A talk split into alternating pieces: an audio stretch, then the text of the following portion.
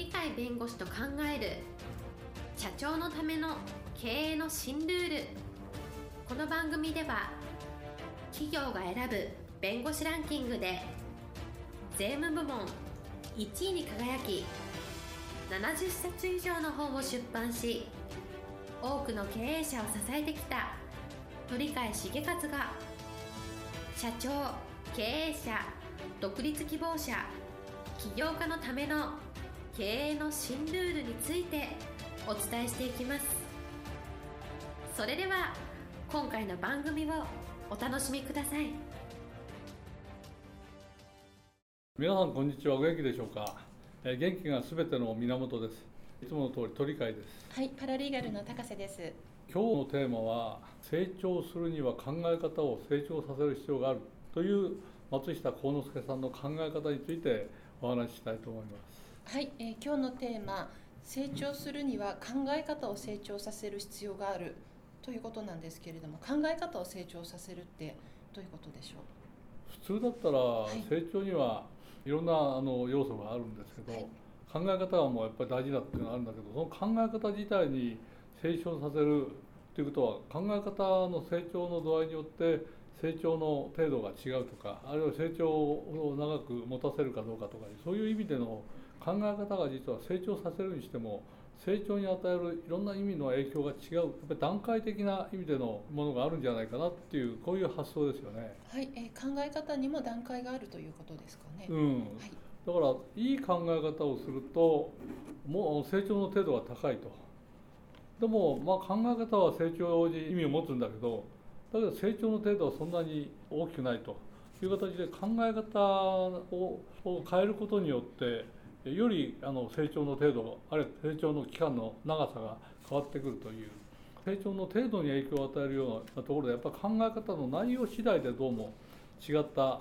結果が出るんではないかとこういう話ですね。はい、えっと考え方の内容次第で成長の程度が変わってくるということなんですけれども、例えば例としてどういったのが。例えばですねあの改善みたいな形で従来の基本的なものは変えないで少しだけ変えてやるとそれによって効率が上がるとかいろんな意味でプラスになるというようなこれもあ改善という考え方に基づいているじゃないですか。はい、もう一方は根本的な考え方を変えて従来の枠組みから外れて従来の常識からちょっと違うねっていうイノベーションまさにイノベーションみたいな形の考え方だったら成長に影響する程度は違いますよね。その具体的な例で言えば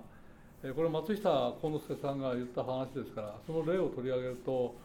例えばある会社からいろんな製品をの製造ぶあるいは部品なら部品の製造を頼まれましたと。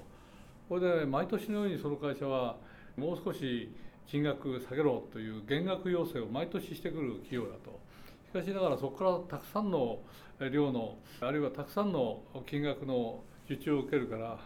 っぱりその言うことを聞かなきゃいけない。それで毎年のように 3%5% っていう減額をやってきた、ところが改善をずっとやってきたんだけどもうこれ以上改善できませんよと。うんそれで社長どうしますかってんで松下幸之助さんのとこに来て、えー相談したと、えーそれどうしてももうこれ以上は 3%5% 今年は例えば4%安くしろと言われてますけどもうできませんと。そういう話をしたらしいですね。それに対して松下さんどう答えたかというとじゃあ40%減額するように考えてみろというふうに言ったそうですね、はいつまり考え方としては従来の延長線上で改善して 3%4%5% っていうう考え方とそれに対して急に 4%5% むあの無理だっていうのにこう40%を減額しろという考え方ですよね。そうするととても従来の改善みたいな少しいろんな手直しをするっていうのは足りないから全く違ったこ角度から物事を見なきゃいけないんじゃないですか。はい結果としてどうなったと思います？どうなったんでしょまあわずかのはい期間で40%減額に成功したそうです。う。40%減額できたんですね。ええということは何かというと根本的に物事前提が変わってるから、はい、考え方の根本が変わってるから飛躍の程度が違うつまり考え方もほんのわずかでいいっていう考え方とやっぱり思いっきり変えなきゃいかんっていう場合によってはこの市場で今まで取引やってんだけど別の市場にしようって言ったら考え方考えなきゃいけないですね。やっぱりその考え方次第によって成長の程度が違うというこれなかなか意味がある。したがってその成長が低い考え方からだんだんだんだん高い考え方に変えましょうという発想が松下幸之助さんの経験上なるほどなと思ったんじゃないですか。そうですね。今のお話ですとこの従来の枠組みそういった従来のものを維持しつつ改善していくというそういった形ではなくってもっと根本的にも発想を転換してイノベーションを起こそうというもう全く違うものにするということですかね。でもう一つね同じ松下幸之助さんの例でもねこういう例なんですけどこれはまた今のイノベーションを起こすや改善にとどめるというのとちょっと違った角度で面白いので紹介しますと、松下さんがいろんな人に会った時にね、えー、実験を100やるんですと。その時に成功は1つか2つ成功するんですと。これどうお考えになりますかっていう受け止め方を質問することが多かったそうですね。はい、そうしたら答えはこれはもう 1%, 1か2%の成功率だからこれやめた方がいいんじゃないですかっていう考え方が圧倒的に多いと、はい、それに対して 1, 1, 1でも2でも成功するんだねと。いや素晴らしいじゃないかともっと続けろよと、はい、こういうふうにあの、えー、松下幸之助が考えたと。つまり同じ100のうち1か2の成功。逆に言うと99か98は失敗と。こういう同じ状況の中であそれを成功した例があるからいいじゃないのって考えると失敗した方に焦点当てて、はい、これはもう無理だから成功率低いとやめろよとつまりやれというのとやめろよというふうにつながるんだけど、ね、やっぱり成長する人の方はやっぱり可能性があるんだったらやってみろよと、はい、一方は可能性があったとしても小さきゃ確率が悪きゃやめろよと。つまり初めから成功を頭に入れてるのか、はい、成功か失敗かっていうのはその時にその時に考えて確率みたいなところで失敗の確率が高いならやめろみたいな。リスクがあるのはリスク取んなみたいな、一方はリスク取ってやれよっていうのと同じようなもんですなわち同じような状況でも考え方の違いによって全く一方はやめろ一方はやれですから未来が変わりますよね。ということから考えて抜本的な考え方が成長させるかどうかっていうのはやっぱり自分たちの考え方いろんな例を用いながらこういうのはこちらにこうこちらに行った方がもっといいねっていうそちらの考え方の成長の程度をやっぱり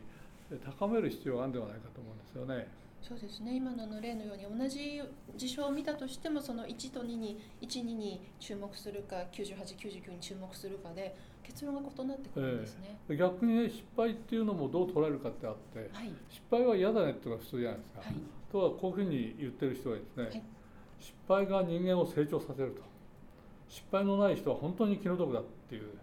これはあの本田宗一郎さんが言ってる言葉なんですけど失敗に価値を認めてるっていう発想と失敗はダメよっていう発想と価値を認めてないですね。そこのところもやっぱり考え方次第なんで失敗っていうのをどう捉えるか失敗は成長につながるんだと成功につながるんだと失敗はダメだからやめろっていうそういうやっぱり一つの考え方が随分将来を変えると思うんですね。そうえそういう意味では、えー、考え方を いかに成長させるか考え方は成長によって、えー、相当影響を受けるんだよ。成長の程度を決めるのはやっぱり考え方の内容方向性じゃないかなっていうそこが、えー、松下さんが言いたかったことじゃないかと思うんですね。はい、えー、今日のテーマ「成長するには考え方を成長させる必要がある」でした、えー、今日も元気な一日をお過ごしください。はいありがとうございます。本日の番組はいかがでしたか？この番組は毎週月曜日7時に配信いたします。それでは次回の配信を楽しみにお待ちください。